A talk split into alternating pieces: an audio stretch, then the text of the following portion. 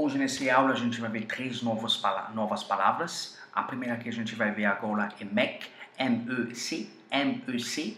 Bom, MEC, o que significa MEC? MEC significa é, um garoto, um homem. É?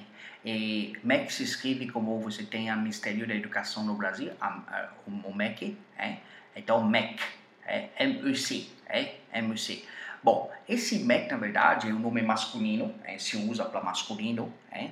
Por exemplo, a gente qualifica ele como um garçom, un homme, un amant, un mari, un petit, un petit ami, un fiancé, se vous voulez, votre fiancé, votre petit ami, hein, votre petit ami. Então, é, tudo isso vai ser MEC. Bom, algum exemplo para você entender como usar. Ele é MEC. Pode ser, é, ele é um jovem, ele é um garoto, ele é um homem, não sei, ele é Mac. Claro que ele não é velho, tá bom? Então, eu posso falar assim, nossa, garoto, é, que homem bonito, ele é um Mac. Vamos supor que eu vejo seu namorado, e eu vejo seu namorado, oh, nossa, ele é um Mac, ele é um Mac, tá bom?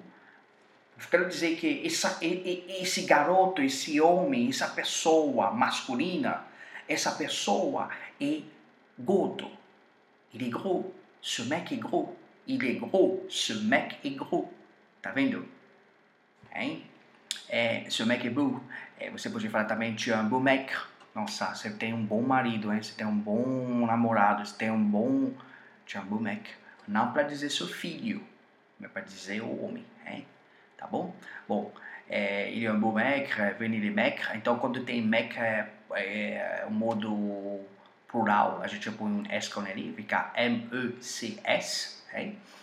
E a próxima que a gente vai aprender aqui, é, vai tocar aqui, vai ser a palavra gosto. A palavra gosto pode ser tanto, tanto usar para masculino ou feminino. Nós usamos gosto para dizer, é, é, por, por, exemplo, é, crianças e tipo adolescente também, de adolescente, não mais que isso, tá bom? Então, petit garçon, petite fille, hein? ou les enfants. Hein? Então, por exemplo, você pode falar assim, vamos supor, eu quero dizer para uma pessoa, eu tenho três filhos, j'ai trois gosses à la maison. J'ai trois gosses à la maison. J'ai deux gosses à la maison. J'ai cinq gosses à la maison. Hein? Então, gosse, G-O-S-S-E-S, S, o S que a gente põe no final é para mostrar o plural, mas se não tem esse S no plural, fica assim G-O-S-S-E. Esse é o modo singular dele, tá bom? A terceira palavra que a gente vai ver, vai ver é type. T-type. T-Y-P-E. Então, esse tipo, na verdade, é uma palavra é, masculino, se usa para um, é, um nome indeterminado. É, é, é, indeterminado, se você voulez. il y a trois types louches dans ce bar. Qui est ce type Qui est ce type Qu'est-ce que é esse homem? Que é esse garoto? Então, tipo, na verdade, qualifica um masculino, enquanto que você não tem muito sobre, você sabe que ele é homem, você sabe que ele, que ele é masculino, mas você não sabe que é, de onde vem, que são as pessoas. Aí você usa type.